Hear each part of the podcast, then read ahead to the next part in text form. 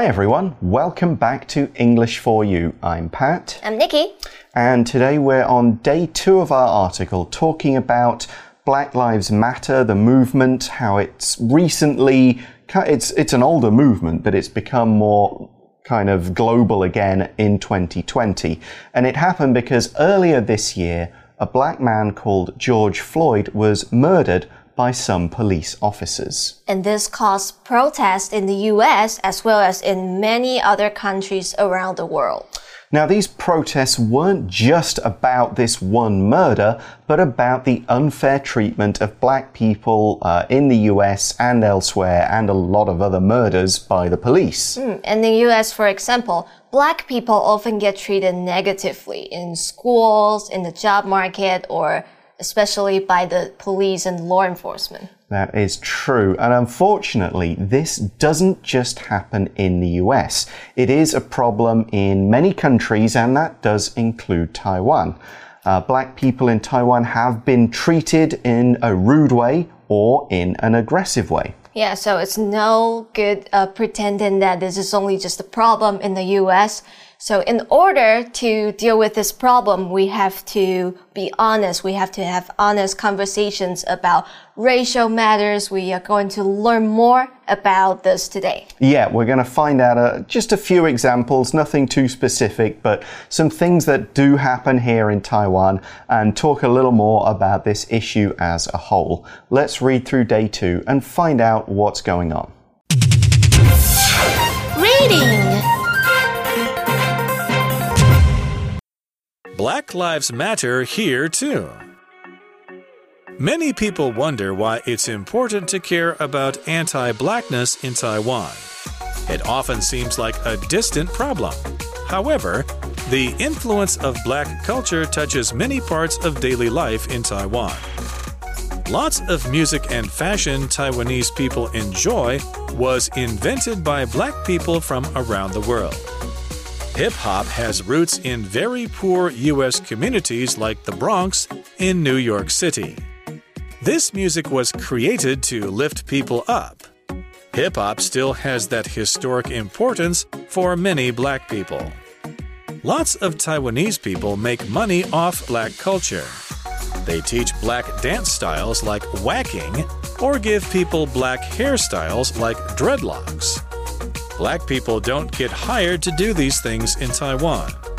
This sometimes makes them feel like parts of their culture are being taken from them.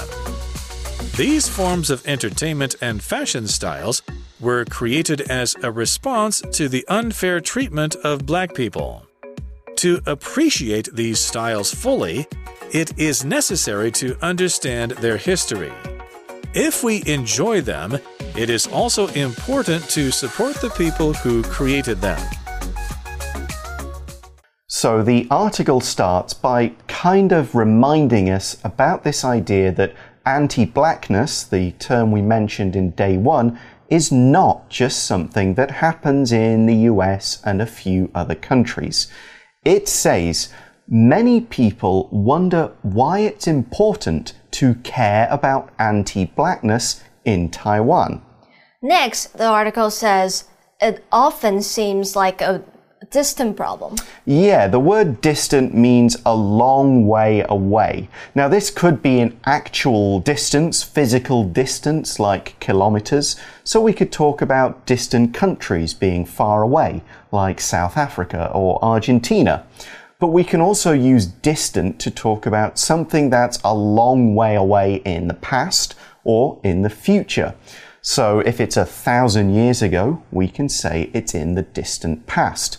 Here's another example sentence. I'd love to go into space and visit distant planets someday.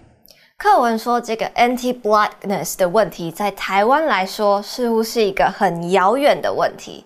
Distant 是形容词，遥远的。那它的意思可以指的是实际的距离，距离很远。但它也可以指的是比较抽象、时间上的距离，像是很久以前或是很久以后。那 distant 还有另外一个意思是冷漠的。For example, if someone seems cold and distant, that person might not show much emotion or does not seem friendly at all. So, what this sentence means in the article is that many people might think they don't need to care about the problem and that seems mostly happen to in, in the US. Yeah, right. People go, oh, that's over there. That's not a problem over here. That doesn't affect us. But as the article says, however, the influence of black culture touches many parts of daily life in Taiwan. Something's influence is the effect it has on other things. It's the way it causes these other things to change or develop. For example, your parents, your older brothers and sisters, your teachers, and your friends all have an influence on the way you grow up. The way we live has an influence on our environment. So if we drive everywhere, we make more air pollution. Here's another sentence that uses this example. Movies, TV, and books have an influence on the way we view other countries. 课文说，但是黑人文化的影响，事实上是触及到了很多台湾人的生活。Influence 是名词，也可以是动词。在课文里面呢，它是当名词，意思是接近，呃，意思接近另一个字，影响 （effect）。Something can be a good influence on people, or maybe bad.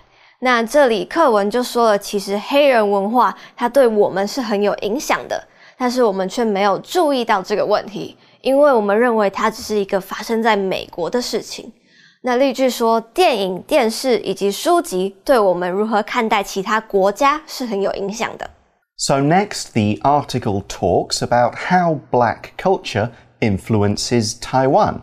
It says lots of music and fashion Taiwanese people enjoy was invented by black people from around the world.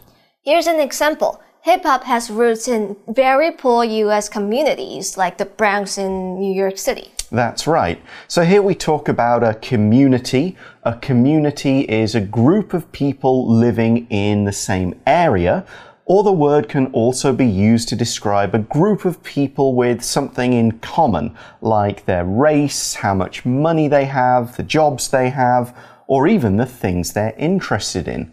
For example, people who really love video games, they are the gaming community. 文章哦，例呃课文举例说，像是嘻哈文化就是生根在一个相对比较穷的美国社区。community 指的是社区或是一个团体，一群住在附近的人，那就算是一个 community，或是我们常常看到的 community college 社区大学。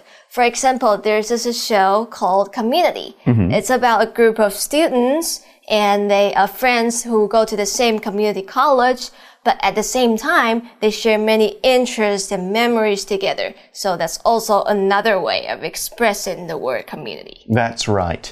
Okay, so let's learn a bit more about hip hop music.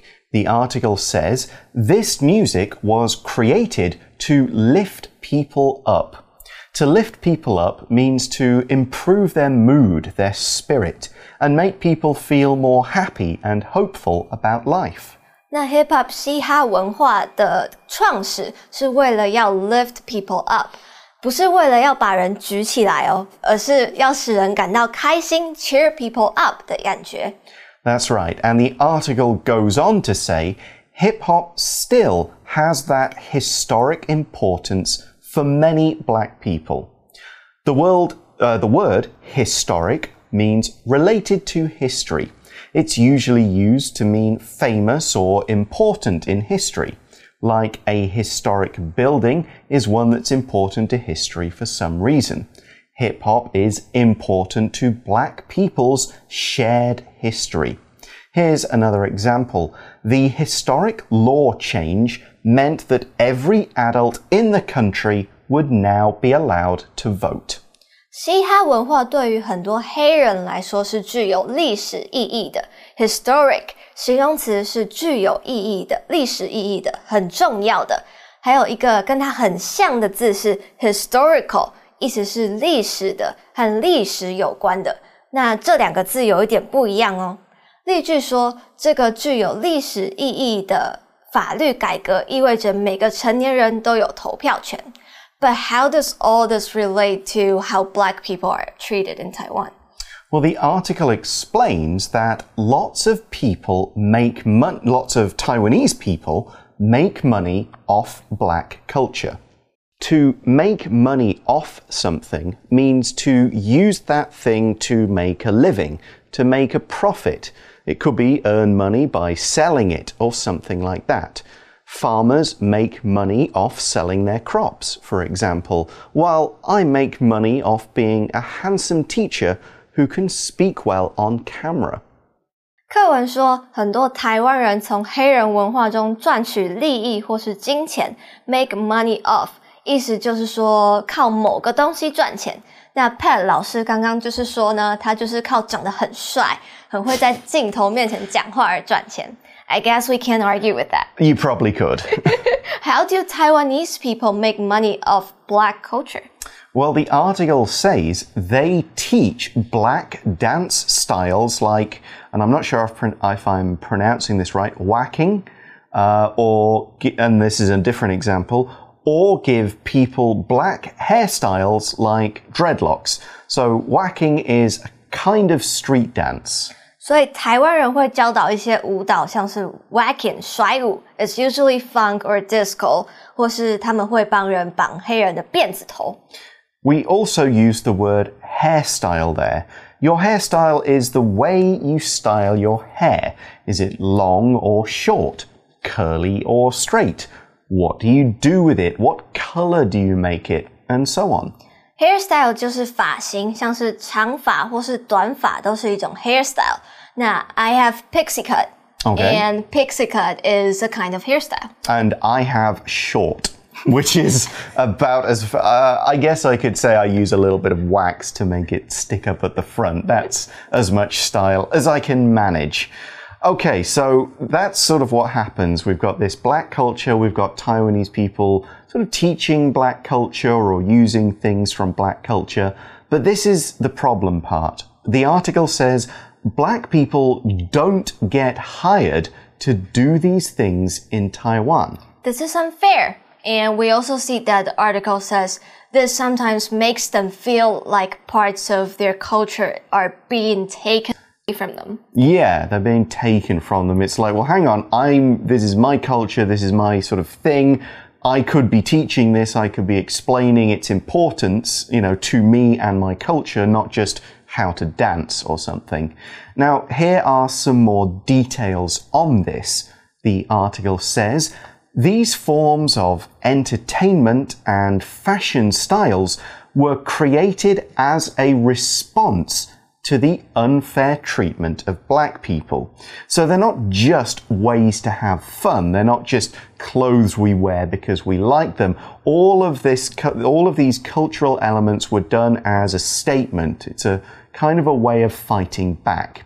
Well, we have a few different words in that sentence to look at, starting with entertainment. Entertainment is anything that is designed to make people laugh or otherwise feel like they are having fun. It's not work, it's what people watch or do in their spare time. Movies and music are two forms of entertainment, and so is any kind of TV, shows, performing, anything like that. 课文说，这些不同形式的娱乐或是造型，都是为了要回应这些对黑人不平等的待遇。Entertainment 是名词，指的是娱乐。那 entertainment 有很多种，像是唱歌、跳舞或是看 Netflix，都可以是一种 entertainment，让你心情会好起来的东西。那它的动词是 entertain，使欢乐、使娱乐，amuse 的意思。So hip hop and some of these uh, street dancing styles were created in response to these things. Exactly. A response is something done as a reply to something else that happens. So one thing happens, something else happens in response.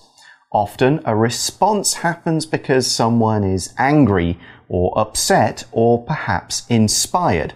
Whatever this first action was, it created a feeling. So the response is a direct way to answer the criticism or maybe deal with the situation created by the first action. We could say James quit his job as a response to not getting promoted to manager. The manager, he said, okay, no, we're not promoting you. Well, if you're not promoting me, I'm quitting. I'm quitting. That's my response. Response 是名词，回应或是反应。那在这边指的就是黑人一开始受到的歧视，所以他们才会有后续的 response 来回应这些批评或是不平等的待遇。response 的动词是 respond，要小心这两个不要搞混。那例句说，James 以离职作为他没有被升迁为经理的回应。So in this case, the response was to unfair treatment. We've already looked at the word treatment in day one, how somebody is treated, what things are done to them.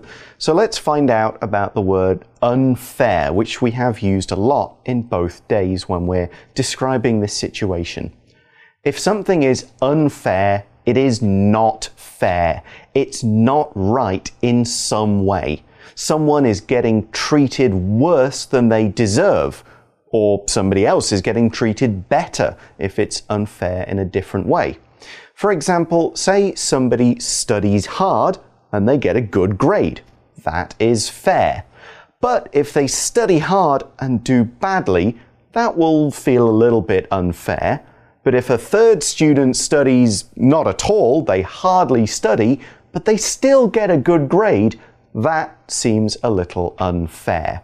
We often say something is unfair maybe when parents or teachers or authority figures kind of make rules that we think that that doesn't fit, that's not right with my expectations or what my work deserves.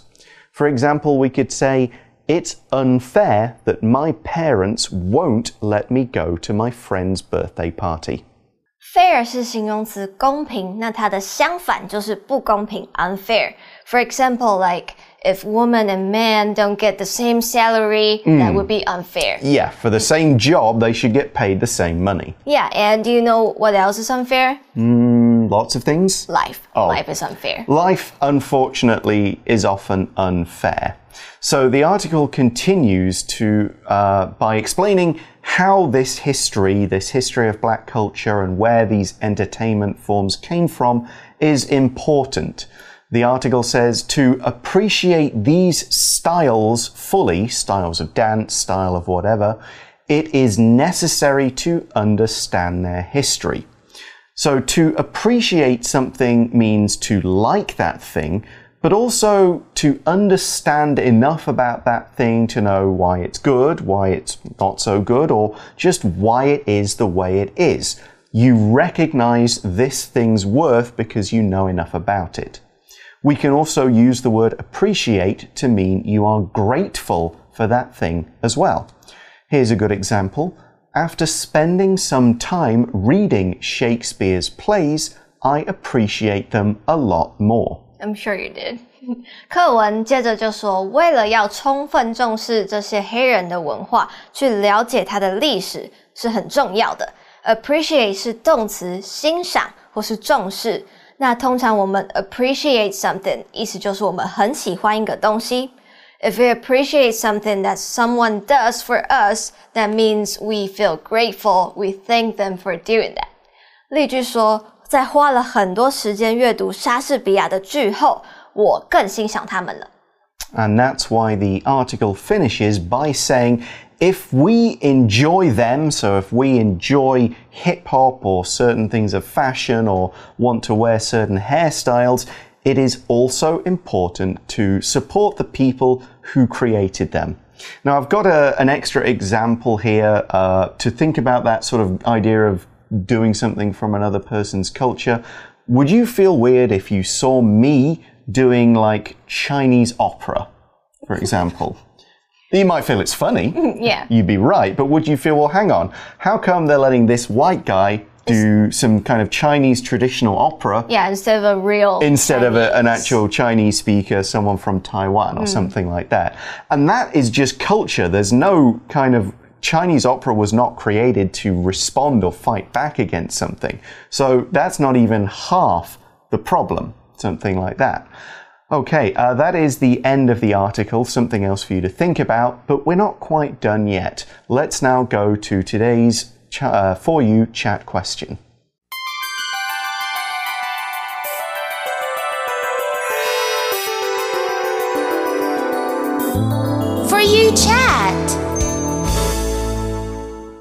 So we've kind of got two questions here. We're going to sort of think a bit more about the second one.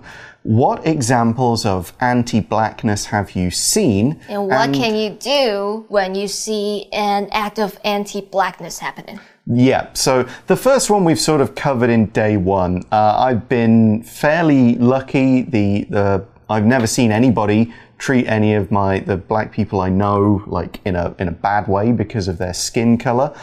I have to say though, I haven't really talked to them about it, so maybe that's something I can do to improve to see if there is anything I can do. But what can you do when you see an act of anti-blackness happening?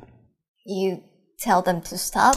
Yeah. Tell them to appreciate other cultures and other race. Exactly. And and you kind of if you're seeing somebody happening, see if you can give them that example of like, look, what Mm. would you do if this was you? You know, if it's a, a Taiwanese person, say, what if you went to the UK or the US Mm. and somebody acted to you in that way because, you know, Your you're race. you're Asian, exactly. What if somebody, you know, and there was that during early stages of COVID-19. Yeah. Uh, Asian people were getting attacked because it was seen to be a Chinese thing. So imagine if that was you. You're not even from Thai, uh, China, but you're walking along in the UK and someone smacks you and says, You're Chinese, you have You COVID. COVID 19. Exactly. And that did really happen. So if that, what happened to these people is kind of the same if somebody's just being attacked purely because they are black. You wouldn't want it happening to you. Don't do it to them. It's something called the golden rule. Uh, I don't know if you've heard the term, the golden rule. Treat other people how you would like them to treat you. If everybody can follow that, well, the world would be a much happier place. Okay, well, that is all the time we have for today. Thanks for watching, everybody. Please do spend a bit of time thinking about this important issue. And if there's anything you can do differently to sort of improve things around the world to make sure everybody is treated equally. Thanks very much for watching. For English for You, I'm Pat. I'm Nikki. Talk to you next time. Bye bye. Bye. Black Lives Matter here too. Many people wonder why it's important to care about anti blackness in Taiwan. It often seems like a distant problem. However, the influence of black culture touches many parts of daily life in Taiwan. Lots of music and fashion Taiwanese people enjoy was invented by black people from around the world. Hip hop has roots in very poor U.S. communities like the Bronx in New York City. This music was created to lift people up. Hip hop still has that historic importance for many black people. Lots of Taiwanese people make money off black culture. They teach black dance styles like whacking or give people black hairstyles like dreadlocks. Black people don't get hired to do these things in Taiwan. This sometimes makes them feel like parts of their culture are being taken from them. These forms of entertainment and fashion styles were created as a response to the unfair treatment of black people. To appreciate these styles fully, it is necessary to understand their history. If we enjoy them, it is also important to support the people who created them. Vocabulary Review Distant. I worked in Australia last year, but now it seems like a distant memory. Influence. Japan's influence can be seen in Taiwan's modern culture, including the designs of its clothes, buildings, and everyday products. Historic. The election of the first black president was a historic moment in the U.S. Response The workers went on strike as a response to their company's terrible working conditions. Unfair Lily complains that her parents are unfair because they praise her brother more often than they praise her. appreciate. My parents take me camping sometimes to show me how to appreciate nature.